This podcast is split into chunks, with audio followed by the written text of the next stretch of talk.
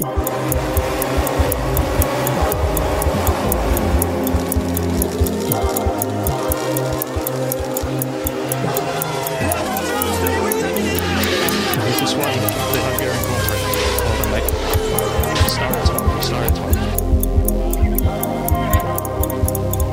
à tous et à toutes. Nous sommes ravis de vous accueillir dans Derrière le chrono, un podcast imaginé et réalisé par Mon Contrôle Technique. Pilotes, ingénieurs, journalistes, agents, directeurs d'équipe, ils ont tous une histoire à raconter. Mais qui se cache derrière l'homme avec un grand H? Comment en sont-ils arrivés là? Découvrez leur histoire, qui fait aussi celle du sport auto. Je suis Lucille Julien et dans cet épisode, j'ai le plaisir de recevoir Éric Boulier, directeur du Grand Prix de France. Notre invité n'est pas un inconnu du grand public. Il a fait ses armes dans les meilleures écuries, il a passé plus de 20 ans dans les paddocks et connaît tout le monde. Aujourd'hui, il est à la tête du Grand Prix de France. Dans le milieu de la Formule 1, Éric Boulier est dans la course et pour derrière le chrono, il accepte de revenir avec nous sur son parcours et ses expériences, même les plus délicates. Bonne écoute eh bien, bonjour, je m'appelle Éric Boulier. Euh, je suis le directeur général du Grand Prix de France de Formule 1. c'est quoi la vie d'un directeur de circuit? C'est quel est le rythme? Non, pas de circuit, du Grand Prix. Je fais la différence parce que c'est souvent, euh, souvent confondu. On pense que je suis installé au circuit Paul Ricard, pas du tout. Nos bureaux sont à Paris, même si j'ai aussi des bureaux au Paul Ricard. Moi, je suis le directeur du Grand Prix. Donc, euh, c'est un événement dans l'année qui dure euh, pour nous sur, sur site trois semaines, mais qui occupe une équipe de 20 personnes à plein temps. Il faut savoir que la semaine du Grand Prix, on est 3200. Et euh, donc, c'est une activité à l'année. Maintenant, nous louons le circuit Paul Ricard au Castellet pendant à peu près trois semaines euh, puisque c'est le temps euh, qu'il faut pour pouvoir tout installer, pour accueillir les écuries de F1, euh, avoir le Grand Prix et tout démonter. Et ça a toujours été une passion, la, F1, ou vous êtes arrivé dedans un peu par hasard? Par hasard, sans doute pas, parce que j'ai depuis l'âge de 9 ans, je fais, j'ai commencé par du modélisme au 1 huitième. j'ai ensuite écumé les circuits, karting, les circuits comme euh, mécanicien, aide de camp, enfin tout ce que vous voulez quand j'étais euh, mineur. Euh, j'ai fait une école d'ingénieur aéronautique et spatiale parce qu'il n'y a pas d'école de course automobile, on va dire. Ouais. Puis à l'issue de cette école, j'ai intégré la prestigieuse écurie Dams, qui à l'époque était en Formule 3000 et au 24 heures du Mans. Et j'y suis resté pendant 9 ans. Voilà. Comment on s'adapte justement euh, de l'aéronautique à l'automobile? Les mécaniques euh, sont les mêmes? C'est alors l'aéronautique et euh, la course automobile. Je compare pas l'automobile, hein, je précise la course automobile ont les mêmes standards effectivement, les mêmes protocoles, les mêmes process. Et quelque part donc c'est très similaire effectivement l'aéronautique ou la course automobile, très très similaire. Et comment vous avez eu cette opportunité d'intégrer l'écurie Dams à l'époque? Euh, j'écrivais des lettres de motivation. Euh, j'ai cherché, j'ai cherché un stage euh, d'ingénieur de fin d'études. j'ai été pris en stage et à l'issue du stage, ils étaient contents de moi, ils m'ont gardé. J'y suis resté deux ans et demi. Et puis l'écurie a passé une mauvaise période, a failli fermer en fait. Et j'avais aidé à l'époque euh, mon patron pour trouver des projets. J'avais notamment trouvé le projet de Michel Vaillant, un film euh, d'action autour de la course automobile pour euh, Luc Besson. Mmh. C'était en 2002, ça, c'est ça? C'est ça. Et, tourné, et l'écurie donc a été retenue pour tester, engager les voitures, la Vaillante et la Leader au 24 heures du Mans, a été retenue mmh. ensuite grâce à une négociation supplémentaire que j'avais menée pour construire les véhicules d'action, on va dire, et de et de cascade. ça, ça a occupé l'écurie euh, toute l'année. Et du coup, euh, ça, nous a, ça a permis à l'écurie de rebondir et de repartir sur un programme de course. Sauf qu'entre-temps, j'étais passé d'ingénieur à dirigeant, puisque euh, mon patron de l'époque m'avait fait confiance, avait aimé la façon dont j'avais géré le dossier Luc Besson, Michel Vaillant, et donc je me suis retrouvé à diriger l'équipe. Du coup, j'aimerais bien juste revenir sur euh, l'expérience un peu Michel Vaillant. Euh, comment ça s'est passé? Parce que certaines images, elles ont réellement été tournées pendant les 24 heures du Mans, c'est ça? Oui, oui, oui. C'est euh, en fait c'était deux. Il y avait deux, deux phases. La première phase, il fallait euh, aider la production donc d'EuropaCorp à définir le produit, euh, ce qui pour nous était facile. On était, c'était, on vivait dedans. Donc nous avions suggéré la Lola 9810, qui était une voiture que nous connaissions bien puisqu'on l'avait engagée au 24 heures du Mans en 99. Et la leader était de la Panose donc une voiture un peu spéciale qui ressemble à une Batmobile que nous avions aussi engagée au 24 heures du Mans en 98. Euh, la production a adoré l'idée, a retenu les deux voitures, et donc nous sommes allés en chercher une aux États-Unis, l'autre en Angleterre, et on a dû les homologuer parce que nous devions embarquer des, vraies caméras de cinéma à mhm. l'intérieur, à la place du passager, et euh, les faire homologuer, et les faire engager au 24 heures du Mans. Enfin, ça a été un gros gros travail avec EuropaCorp hein, en même temps.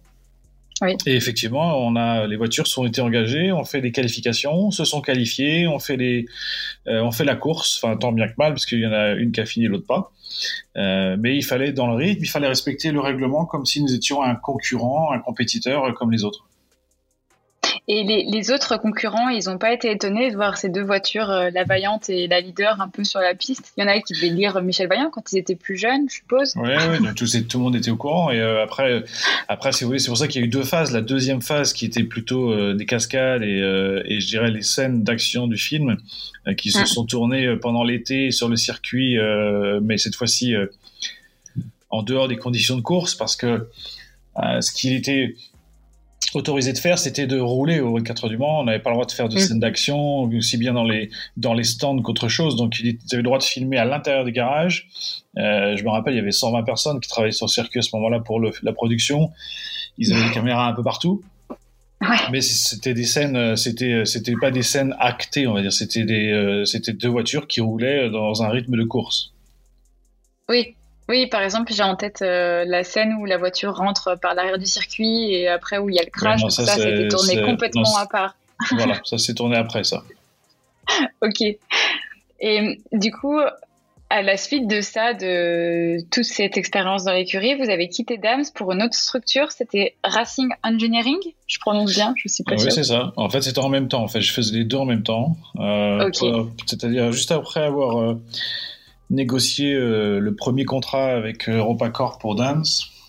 Euh, Franck Montagny, que tout le monde connaît bien sur Canal aujourd'hui, qui roulait à l'époque chez Racing Engineering, m'a appelé en me disant viens, j'ai besoin de toi pour pour monter ce nouveau programme technique, puisque c'est une jeune écurie Racing Engineering, une jeune écurie espagnole qui faisait de la F3 et là qui passait le cap au-dessus pour s'engager en World Series by Nissan un championnat international, mhm. hein, pas, européen, mais qui allait rouler aussi au Brésil et autres. Et euh, donc j'ai fait les deux en même temps. Voilà, donc j'ai euh, j'étais basé au Mans jusqu'aux 24 heures du Mans et je faisais des allers-retours avec l'Espagne. Et à partir de après les 24 heures du Mans, c'est l'inverse. J'étais basé en Espagne et je faisais des allers-retours avec le Mans. Euh, oui, parce qu'après vous êtes retourné chez Dams. oui, en fait, on a été, enfin l'écurie, on a été champion. Franck au championnat a terminé deuxième et il y avait aussi le, euh, à l'époque le défunt Justin Wilson, qui a fini quatrième du championnat. Et à l'issue de la saison, en fait, euh, j'ai eu un choix cornélien parce que j'avais l'écurie Racing Engineering qui voulait euh, me prolonger et de l'autre côté, j'avais Dams qui, comme je l'ai dit tout à l'heure, avait rebondi. Et Jean-Paul Driot, donc le propriétaire de, l'écurie, voulait que je revienne gérer l'écurie. Voilà, donc bah, j'ai fait le choix de revenir et de gérer Dams. Du coup, ça, après, en, vers 2008, l'équipe de France elle a remporté le championnat. Et là, vous avez accédé à la direction de la structure Sport Gravity Management. Oui, en fait, euh, j'ai donc géré Dame jusqu'en 2009. Et puis euh, euh, est venue une autre opportunité, en fait, de changer de vie, on va dire. je voulais voir un peu de mmh. choses. Donc, c'était de rejoindre effectivement cette, ce fonds d'investissement, on va dire, privé, euh, qui aidait des jeunes pilotes à financer leur carrière. Et euh, pas, uniquement financièrement mais aussi stratégiquement et, autres. Euh, sportivement aussi d'ailleurs. Euh, et donc j'ai rejoint j'ai rejoint cette entité qui alors il faut savoir que l'écurie Dams quand j'ai commencé à la gérer en 2003 on était 11 personnes. Mm. On est monté à plus de 75 personnes en taille. Et Ah oui. euh, donc effectivement, quand je suis parti en 2009, il devait y avoir une cinquantaine de personnes encore. Oui, facile même. Et donc je suis arrivé dans une autre vie où j'étais tout seul avec une secrétaire. Voilà. Ah oui. Et, euh, mais 12, euh, 12, euh, 12 pilotes talentueux, euh, euh, très ambitieux évidemment à gérer. Oui, Donc, voilà. dont Esteban. On en a parlé un peu avec lui euh, non, dans son pas épisode. encore. Pas encore. Pas encore à ce moment-là. D'accord. Non, je ne l'avais pas trouvé encore. Mais ça n'allait pas tarder. Donc, en fait, euh, finalement, c'est à ce moment-là que vous avez fait vos premiers pas en Formule 1. Avant, vous étiez dans le, les 24 Pas du heures du Mans, et là, euh, Oui, mais non, mais non, en fait, parce que euh, la, la- la structure gérait des jeunes pilotes. Donc, je gérais des pilotes en Formule Renault, en Formule 3, en karting, en Formule 2, même si ça s'appelait pas Formule 2 à l'époque, c'était GP2 à l'époque. Euh, et en fait, à- quelques mois après que j'intègre cette structure, donc j'étais le, le PDG, donc basé au Luxembourg, euh, les propriétaires de Gravity m'annoncent qu'ils ont racheté l'écurie Renault F1. d'accord. Euh, et il me demande de gérer la gestion sportive. Donc, ok. Et, je, et en fait, je- quand j'arrive à, à c'est plus gérer la gestion sportive, c'est gérer l'écurie tout court. Euh, donc voilà, donc ça a été une grande discussion avec eux et euh, un immense honneur évidemment qu'ils me donnent cette chance. Mais ça s'est fait en quelques minutes. Euh, moi, je venais pour simplement voir à quoi ressemblait une écurie de Formule 1 et, comprendre quel pourrait être mon rôle euh, en tant que, directeur sportif ou ce que vous voulez. Et je me suis retrouvé à devenir le patron de l'écurie euh, directement, Euh, ce qui n'était pas du tout prévu. Voilà. Mais euh, euh, bon voilà. Enfin en tout cas, j'ai eu un support magnifique des gens euh, de Gérard Lopez, d'Eric Lux, euh, qui sont des euh, des gens à qui je dois évidemment beaucoup. Déjà leur Du- confiance. Oui. Bah oui, c'est une belle promotion au final. Oui un peu. Ouais.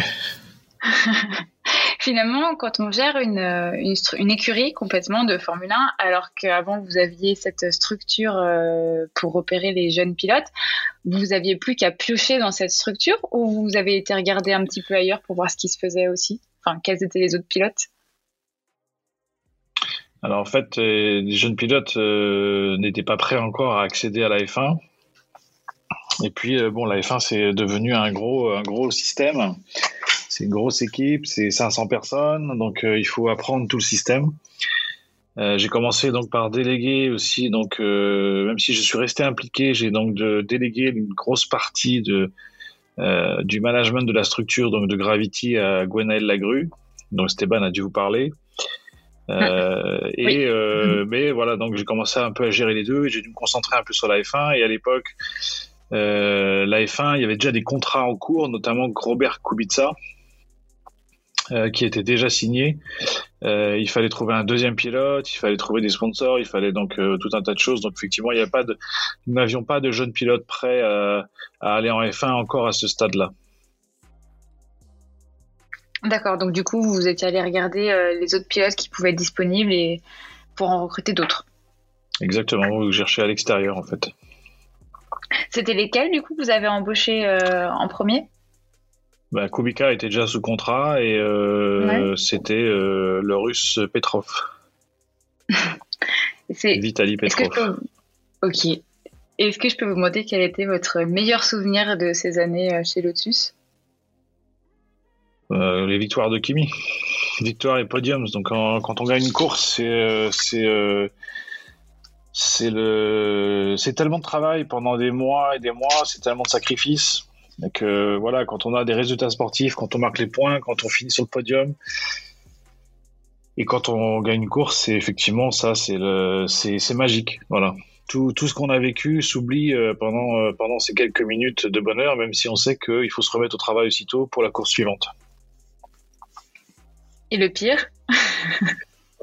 Le pire, c'est quand vous avez un accident, que vous avez un pilote qui se blesse, ou dans le cas de, dans mon cas à moi, c'était l'accident de Robert Kubica, euh, qu'il avait eu dans un cadre privé lors d'un rallye, euh, un petit rallye, et que le dimanche matin, il a failli mourir, quoi. Et, euh, votre pilote est entre la vie et la mort dans un hôpital, donc forcément, c'est, les pires moments qu'on puisse avoir, quoi. Et finalement, l'écurie a été rattrapée par les problèmes financiers au final. Comment ça s'est passé, cette partie-là? Cette partie de problème financier un peu? Bah, c'est comme tout, on trouve des solutions, il y a des sacrifices à faire, il y a des conséquences, il y a, y, a, y a tout un tas de, tout un tas de, de, de, de problèmes forcément et euh, euh, c'est compliqué de continuer à manager que ce soit les, parce que l'écurie de Formule 1 c'est l'élite mais l'élite pas uniquement les pilotes c'est surtout l'élite euh, au sein des mécaniciens au sein de l'équipe au sein des ingénieurs. Euh, et donc c'est effectivement très compliqué quand on n'arrive plus à, à, à financer euh, financer l'écurie et son développement c'est à ce moment-là que vous avez décidé de rejoindre McLaren? Euh, c'est à ce moment-là que McLaren m'a contacté, puisque des problèmes étant publics, euh, c'est McLaren qui est venu me chercher, qui m'a contacté et qui m'a convaincu de rejoindre leur aventure. Euh, voilà. Du coup, en venant, là, vous êtes devenu directeur de la compétition chez McLaren, c'est bien ça? Corrigez-moi hein, si je me trompe. Euh, ça. Vous êtes, euh, vous êtes ah non, vraiment loin de votre formation initiale d'ingénieur, en fait. Non, pas forcément, parce que c'est, euh, ça reste toujours une grosse partie technique. Et, il faut accompagner et manager et quelque part guider un peu la stratégie de l'équipe. Donc, on était impliqué, enfin, j'étais impliqué au quotidien dans tout ce qui était décision technique, étant en relation directe avec les opérations, la production, l'équipe de course. en fait, mon rôle était proche d'un rôle de team boss, plus proche, on va dire qu'un que je faisais la même chose que chez Lotus en fait. Hein. Euh, sauf qu'il y avait une partie commerciale et marketing en moins à gérer, et donc j'étais plus concentré sur le sportif et le technique. Vous aviez des objectifs euh, suite à votre intégration chez McLaren, parce que c'est à ce moment-là que l'écurie était un petit peu en difficulté, la saison avait été un peu décevante bah, les objectifs, c'était euh, effectivement, euh, c'est les mêmes, c'est de construire une équipe euh, qui, euh, en tout cas, les bases d'une équipe qui puisse remonter et de redevenir compétitive. c'est vrai qu'à l'époque, il y a eu le changement majeur de, de, motorisation, donc les moteurs V8 qui sont passés au moteur hybride en 2014. et en plus, il y a eu l'arrivée donc du manufacturier Honda qui, qui, bon, qui était peut-être en termes de euh, de timing était un petit peu trop tôt, on va dire. En tout cas, euh, une technologie tellement nouvelle qu'il a fallu à tous les constructeurs plusieurs années pour euh, l'apprivoiser. et donc, voilà, ce petit décalage dans le temps a fait que l'association McLaren-Honda n'a pas été aussi, aussi compétitive que prévu. Même si on voit, hein, aujourd'hui, Honda, ça fonctionne très bien. mais c'était juste en termes de timing. Euh, les autres constructeurs, que ce soit Renault, Ferrari ou Mercedes, euh, avaient dès 2010, voire 2009, commencé à, à, à travailler mm. sur les moteurs hybrides de 2014. Honda a commencé d'une feuille blanche à partir de 2012. Donc c'était forcément, il y avait un décalage dans le temps euh, qui fait que voilà, il, aura, il a fallu à tous, il a, ils l'ont tous montré qu'il leur a fallu plusieurs années pour se mettre au point ces moteurs extrêmement extrêmement compliqués et qui sont des petits bijoux technologiques quoi. Oui, au final, vous avez été un peu aussi engagé pour euh, redorer ce blason euh, de l'écurie. Vous n'aviez pas une, trop grosse pression sur les épaules à ce moment-là? C'est c'est plutôt fort comme. Bah, il y en a toujours une, hein, forcément. Formule 1, c'est compliqué, hein. il n'y a rien de simple. Donc euh, quand ça marche, euh, c'est pas simple. Alors quand ça marche pas, je vous dis pas, c'est encore pire. Oui. Et euh, effectivement, il y a une grosse pression. Après, bon, il y a eu des, pas mal de changements aussi en termes de management, en termes de propriétaires, beaucoup de choses qui n'étaient pas forcément stabilisées chez McLaren à ce moment-là, qui ont rendu la vie encore un peu plus compliquée que prévu. Oui, parce que du coup, il y a peut-être il y a eu des premiers résultats qui étaient plutôt encourageants et puis finalement euh, ça s'est pas passé euh, aussi bien que prévu avec l'adaptation du coup de, Honda, tout ce que vous disiez avant.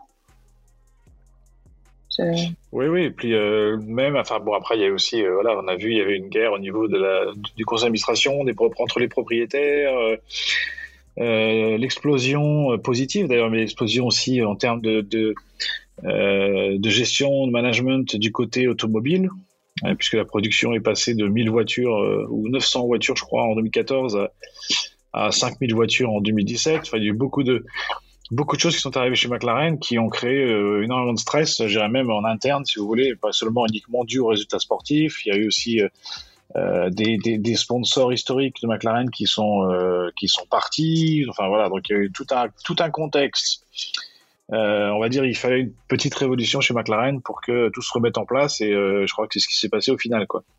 Oui, en plus, Netflix avait commencé à filmer à ce moment-là pour la série Drive to Survive. C'était à ce moment-là, non? Les premières images Je crois que c'est en 2017, je crois.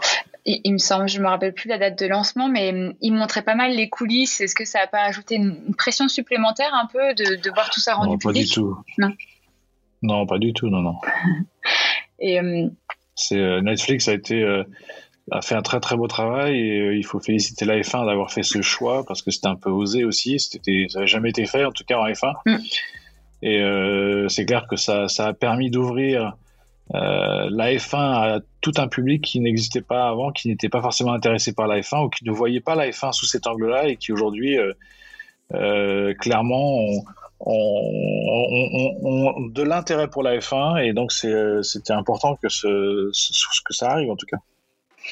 En parallèle de tout ça. Mais non, ça n'a pas rajouté de pression, non. Bah, tant mieux. En parallèle de tout ça, vous étiez également dans plusieurs groupes de travail afin de ramener la Formule 1 en France, donc euh, à travailler en fait sur le Grand Prix. Euh, ça a pris combien d'années? C'est long parce que euh, c'est ça remonte. J'ai reçu une convocation du Premier ministre Fillon en 2011 pour faire partie d'un petit groupe de travail en fait de trois personnes euh, pour, pour essayer de ramener la F1 en France. Donc il y avait deux personnes en France et euh, moi qui étais euh, en Angleterre en contact avec le propriétaire de la F1 de l'époque, Bernie Ecclestone. donc on a eu des premières discussions sur un premier projet qui était quasiment bouclé avant les élections présidentielles et alors je sais plus quelle année c'était euh, mais euh, c'est quand Sarkozy s'est présenté euh, face à Hollande et François Hollande a gagné. 2012, et donc évidemment tout a tout a changé et tout a changé et donc tout tout est tombé à l'eau, voilà, puisque c'était plus les mêmes interlocuteurs, c'était plus les mêmes personnes, donc voilà. Et en 2016, j'ai reçu un, une lettre de Christian Estrosi qui me demandait si je pouvais reprendre euh, entre guillemets ses fonctions au sein de notre petit groupe euh, pour lancer, euh, relancer en fait la discussion avec le gouvernement et, et, enfin pas le gouvernement, avec Bernie Ecclestone et la FOM. Et donc voilà, on a repris en gros une partie des discussions là où elles étaient restées et puis on a conclu cette fois-ci. Du coup, comment ça se passe pour faire revenir un Grand Prix dans un pays? Par qui on commence on commence par qui quand on va toquer un peu aux portes pour euh, recommencer, euh, relancer le sujet? Alors il n'y a pas, a pas un modèle qui est exactement le même dans chaque pays, donc euh, il faut comprendre, il faut d'abord comprendre le modèle en fait de la F1. la F1 en fait, vous louez un, vous payez un prix de plateau, ça s'appelle, donc mmh. c'est-à-dire que vous accueillez la F1 et après il y a tout un cahier des charges à mettre en place. Euh, donc il a fallu trouver un circuit, il a fallu trouver des, euh, euh, des financeurs. Donc la région et les collectivités locales du Sud nous ont effectivement aidés. le circuit, le circuit Paul Ricard, donc aussi a fait partie aussi des discussions à un moment puisqu'il fallait aussi avoir un circuit haute. et puis ensuite, voilà, il a fallu aller voir la F1 et discuter avec les, bah, les, les, dirigeants de la F1 savoir si ça correspondait aussi à leur stratégie, d'avoir un Grand Prix en France. Alors évidemment, avec des pilotes français, une écurie française, une télé française, euh, il y a forcément, euh, on a forcément une place, quoi. Mais il fallait aussi remplir leurs conditions, euh, rentrer dans leur stratégie et ainsi de suite. Donc c'est tout un tas de discussions pendant des mois et des mois pour essayer de monter le projet. Et vous aviez des soutiens de la part des autres écuries, des, des pilotes aussi? Alors les pilotes français, oui. Euh, Bon, principalement, effectivement, euh, Pierre Gasly, Esteban Ocon et, euh, et Romain Grosjean à l'époque nous ont bien bien aidés. Euh, les écuries, évidemment, l'écurie Renault nous soutenait, nous soutient. C'est un projet qui fait partie, qui, qui, qui, fait du sens par rapport à la, la nationalité. Mais après, le projet, on l'a fait tout seul avec avec Monsieur Estrosi à l'époque. Si on, vous avait, si on vous avait dit au lancement de tous ces projets en du coup 2011 qu'un jour vous seriez à la tête du Grand Prix, vous, vous auriez dit quoi? bah, je vous aurais dit que tout est possible. Maintenant, euh, maintenant, effectivement, j'en savais rien du tout et c'était pas du tout, euh, c'était pas du tout prévu comme ça. Mais je dois, voilà, enfin, c'est, c'est, c'est, c'est un, un, beau projet qui est Euh, clairement, euh, étonnamment, ma première décision, ça a été de l'annuler, donc c'est un peu étonnant. Euh, en 2020, Oui. Euh, maintenant, euh, d'avoir réussi à le faire en 2021 avec euh, les restrictions sanitaires et être la plus grosse jauge à ce moment-là, c'était petite fierté personnelle, fierté, euh, fierté pour l'équipe parce qu'ils ont travaillé dur en 2020 et le Grand Prix n'a pas eu lieu, donc c'était une grande déception et euh, il a fallu rebondir et ils ont fait un, un, excellent travail puisque le Grand Prix, euh, on a reçu les félicitations de la FOM, félicitations de la FIA, félicitations des équipes euh, et surtout euh, les spectateurs sont repartis avec un grand sourire le dimanche soir, ce qui était mon but. Donc euh, donc voilà, donc ça a été un bel événement réussi et en plus on a eu la chance, c'était aussi réussi sur la piste, donc c'est une course intéressante. Euh, donc voilà, donc c'est ça, c'est vrai, c'est une petite fierté parce que c'est un événement par an, donc euh, faut pas se louper. Justement, quand euh, on a une annulation d'un événement, bon, là c'était pour des causes sanitaires, mais quand on a cet événement sur lequel on travaille depuis tant de temps qui est annulé, comment on encaisse, on rebondit et on se met à préparer l'édition suivante en sachant que du coup, vous étiez même pas certain qu'elle pourrait avoir lieu? Suivant, si ça se dégradait à nouveau, l'état sanitaire, ça aurait pu à nouveau être annulé, non? Bah, il faut faire son rôle de manager et de leader, c'est-à-dire euh, euh, il faut laisser à tout le monde le temps d'y gérer, il faut parler à tout le monde, euh, et puis il faut très vite redéfinir un une feuille de route, on va dire. Même si je me rappelle à les avoir fait travailler sur tous les scénarios possibles, alors pas celui de l'annulation de nouveau, Ouais. Euh, mais du huis clos jusqu'à jauge pleine. Euh, et puis euh, très vite, en fait, juste après la date du qui aurait dû avoir lieu, la date à laquelle le Grand Prix aurait dû avoir lieu, pardon, je les ai tous réunis pendant trois jours. On a fait un petit séminaire à part et on a reboosté tout le monde. on a remis en place une feuille de route pour voilà pour se dire 2021, ça va arriver. Soyons prêts et soyons prêts à toute éventualité, puisqu'effectivement, on ne savait pas ce qui se passerait. Co- Combien de temps à l'avance on prépare justement cet événement? Euh, 12 mois. C'est-à-dire que le lendemain du Grand Prix, euh, on démonte, on nettoie, on fait ce qu'on, tout ce qu'on a à faire, mais que ça redémarre euh, quasiment aussitôt. Donc là, vous êtes euh, en train de préparer l'édition 2022 actuellement. On est déjà en train de travailler depuis un moment déjà, ouais. Et euh, les prochains objectifs du Grand Prix, il y en a d'autres, des nouveaux, ou c'est de refaire une édition encore euh, plus folle que celle de l'année dernière? Alors il y a plusieurs agendas, il y a plus, enfin il y a plusieurs, euh, plusieurs, euh, on va dire, travaux à faire en même temps. Il y a consolidation, c'est-à-dire euh, faire le bilan de ce qui a été fait jusqu'à présent pour être sûr qu'à chaque fois on améliore, à chaque fois on corrige les erreurs, à chaque fois on corrige ce qui n'a pas marché. Mhm. Il y a ensuite euh, l'adaptation par rapport aussi aux nouvelles contraintes, qu'elles soient, euh, bah, qu'elles soient pandémiques ou sanitaires, mais aussi euh, par rapport au paddock de la F1, les, contraintes de la F1, les contraintes de, logistique, de ce que vous voulez, de sportive.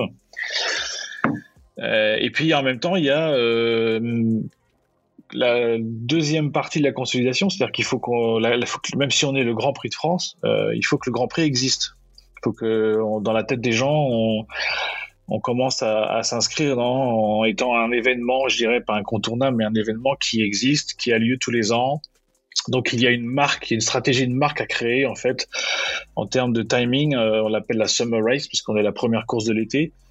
Euh, et puis, euh, et puis voilà, après, c'est bah, c'est comme tout, tout, tout, tout, tout projet entrepreneurial, il faut avancer, le rendre meilleur. et donc, on se remet en cause tous les ans, on essaye de, euh, de vraiment d'améliorer tout ce que le public euh, souhaite. Euh, donc, euh, par exemple, l'année dernière, après avoir annulé le Grand Prix, on a mis en place, enfin, j'ai mis en place euh, tout un tout un audit en fait pour comprendre le profil du spectateur français, pour essayer d'être encore meilleur, puisqu'on avait ces trois mois supplémentaires, bah, il fallait autant s'occuper utilement.